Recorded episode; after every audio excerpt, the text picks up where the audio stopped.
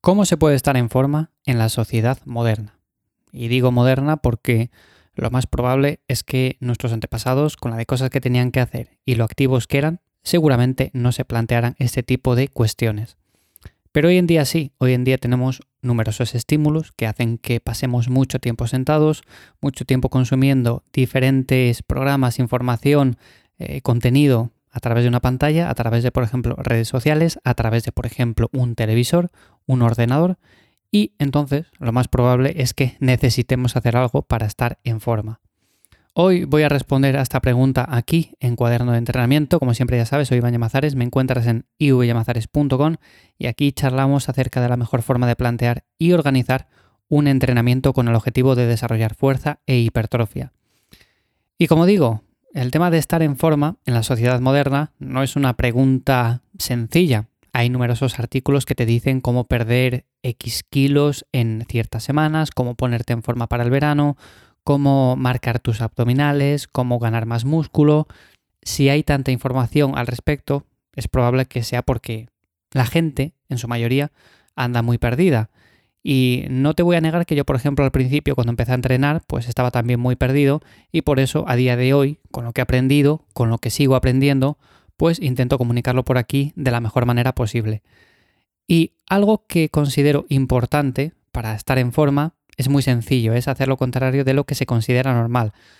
¿Y por qué digo esto? Digo esto porque normalmente consideramos normal a estar continuamente sentados, consideramos algo normal como no movernos, como no hacer ejercicio físico, consideramos como algo normal estar mm, a la una de la mañana mirando el teléfono móvil con su pantalla de luz azul directamente en nuestros ojos eh, viendo redes sociales, consideramos algo normal un montón de cosas que no son normales y por lo tanto cuando pasamos al otro lado, cuando pasamos al lado de quiero ser una persona más saludable, quiero moverme más, quiero que me dé el sol del día a día, quiero pasar, por ejemplo, más tiempo fuera, más tiempo exponiéndome a la naturaleza, quiero hacer ejercicio físico de fuerza, pues seguramente todo esto, en su gran mayoría, en personas que están en el mundillo, les parezca lo más normal, pero cuando sales a la calle y lo dices, pues resulta que lo ven como algo que no es normal. Oye, es que mira, entreno fuerza cuatro días por semana, ¿vale? Pues sí, hasta ahí puede que eh, muchas personas vayan al gimnasio. Pero cuando empiezas ya con el tema de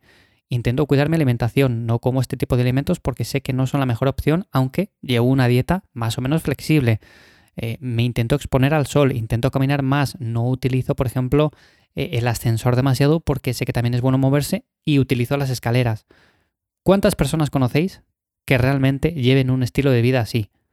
Yo muy pocas, y sé que, por ejemplo, están en el mundillo del entrenamiento y todo esto, pero normalmente en el día a día en los diferentes ámbitos que nos podemos mover, vamos a ver personas muy sedentarias. Así que, ¿cómo estar en forma en la sociedad moderna? Bueno, por lo primero es hacer más o menos lo contrario de lo que se considera normal. También hay otras cosas, como por ejemplo saber decir que no, conocer las prioridades. Si yo, por ejemplo, mi prioridad es entrenar ciertos días a la semana, pues seguramente me surjan otro tipo de planes que también sean apetecibles en ciertos momentos, pero que mi prioridad número uno es esta.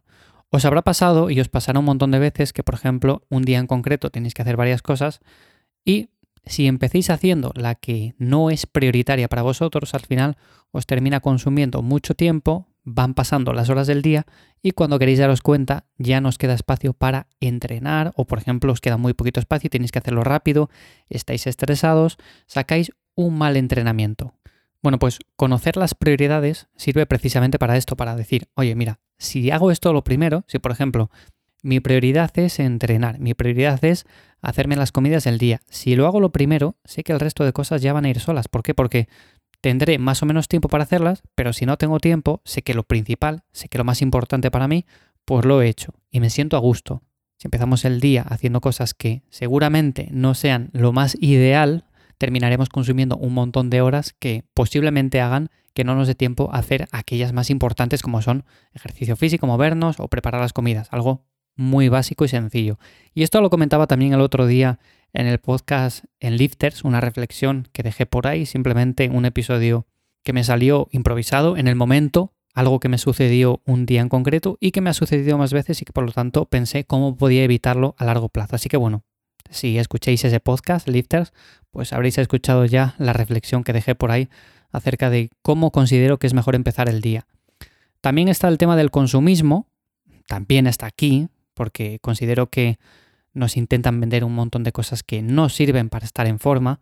Hay muchas que sí, evidentemente, pero lo más básico no cuesta mucho dinero y no hace falta estar continuamente comprándolo. O sea, quiero decir, si tú compras unas mancuernas, pues esas mancuernas las vas a tener para siempre. O si compras, no sé, una bicicleta, pues va a requerir su mantenimiento, pero vas a tener esa bicicleta para moverte durante muchos años.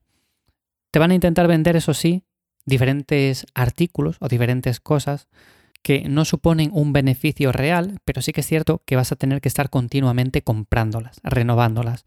Aquí podemos hablar de muchos suplementos que no funcionan, aunque otros sí, pero hay muchos suplementos que no merecen nada la pena. También diferentes artículos de moda para estar en forma. No hace falta ir a la última, ni en zapatillas, ni en ropa deportiva, ni nada de eso. Es importante sentirse cómodo con lo que nos ponemos, pero tampoco es cuestión de estar cambiando de zapatillas todos los meses. Así que un enfoque simple, un enfoque limpio, claro, sabiendo lo que debemos de hacer, es algo fundamental. Si yo sé lo que tengo que hacer y sé cómo lo puedo hacer, que con algo minimalista, sencillo, puedo llevar a cabo un programa de entrenamiento sin necesidad de tener las últimas zapatillas, eh, el último material de entrenamiento, de competición, lo que sea, bueno, pues es mucho más llevadero. A partir de ahí hay una lista de cosas que sabemos que a la gran mayoría nos sientan bien y que por lo tanto es importante hacer, sobre todo si, como digo, queremos estar en forma en la sociedad moderna. ¿Cuáles son esas cosas? Bueno, pues movernos en el día a día, sobre todo entrenar fuerza, dedicar unos días a la semana a entrenar con intensidad, ya bien sea en tu casa, en un parque, en un gimnasio o donde sea. Creo que es uno de los hábitos que más beneficio reporta a largo plazo. Así que es algo que siempre recomendamos desde aquí, desde este podcast. También tomar el sol, leer un rato, por ejemplo, algo que te apetezca, algo que te genere cierto interés. Eso también te va a dar mucho bienestar. Y si me pongo a pensar en otras cosas que también considero importantes, por ejemplo, para mí personalmente, es escribir unas líneas mm, cada día sobre ciertas reflexiones o, por ejemplo, en la newsletter que hago cada 15 días, escribir un poco acerca de temas que considero importantes y que quiero transmitir por ahí. Simplemente el hecho de escribir hace que interioricemos mucho más aquello que estamos pensando. Si por ejemplo estamos pensando en eh, comer de forma más saludable, pues si yo escribo, quiero prepararme las comidas y voy a hacerme, por ejemplo, mañana esta y esta comida y lo voy a preparar con estos ingredientes, lo que sea, bueno, cualquier cosa. Lo escribimos, lo vamos a interiorizar mucho más y seguramente que el día siguiente lo hagamos como primera tarea porque sabemos que es importante. Así que bueno, estas son las ideas que yo considero claves para estar en forma actualmente y vuelvo a repetir que lo más importante, la premisa número uno, es hacer en gran medida lo contrario de lo que se considera normal. Hoy en día se consideran normales muchas cosas que bajo mi punto de vista no son ni medio normales, pero bueno, ahí ya depende de cada uno, depende del estilo de vida que lleve y depende de sus preferencias. Entiendo que la mayoría de los que escucháis este podcast pues estéis más orientados al tema del ejercicio físico que no a otros ámbitos. Así que bueno, como digo, nada más hasta aquí el episodio de hoy. Si hay alguna cosa más que consideres importante, que creas que hay que añadir a esta lista, bueno, pues déjalo en comentarios, allí donde me escuches. También sabes que me puedes contactar a través de la web ivyamazares.com. Y nada más, lo dicho, hasta aquí el episodio de Cuaderno de Entrenamiento. Nos escuchamos de nuevo en siete días. Chao.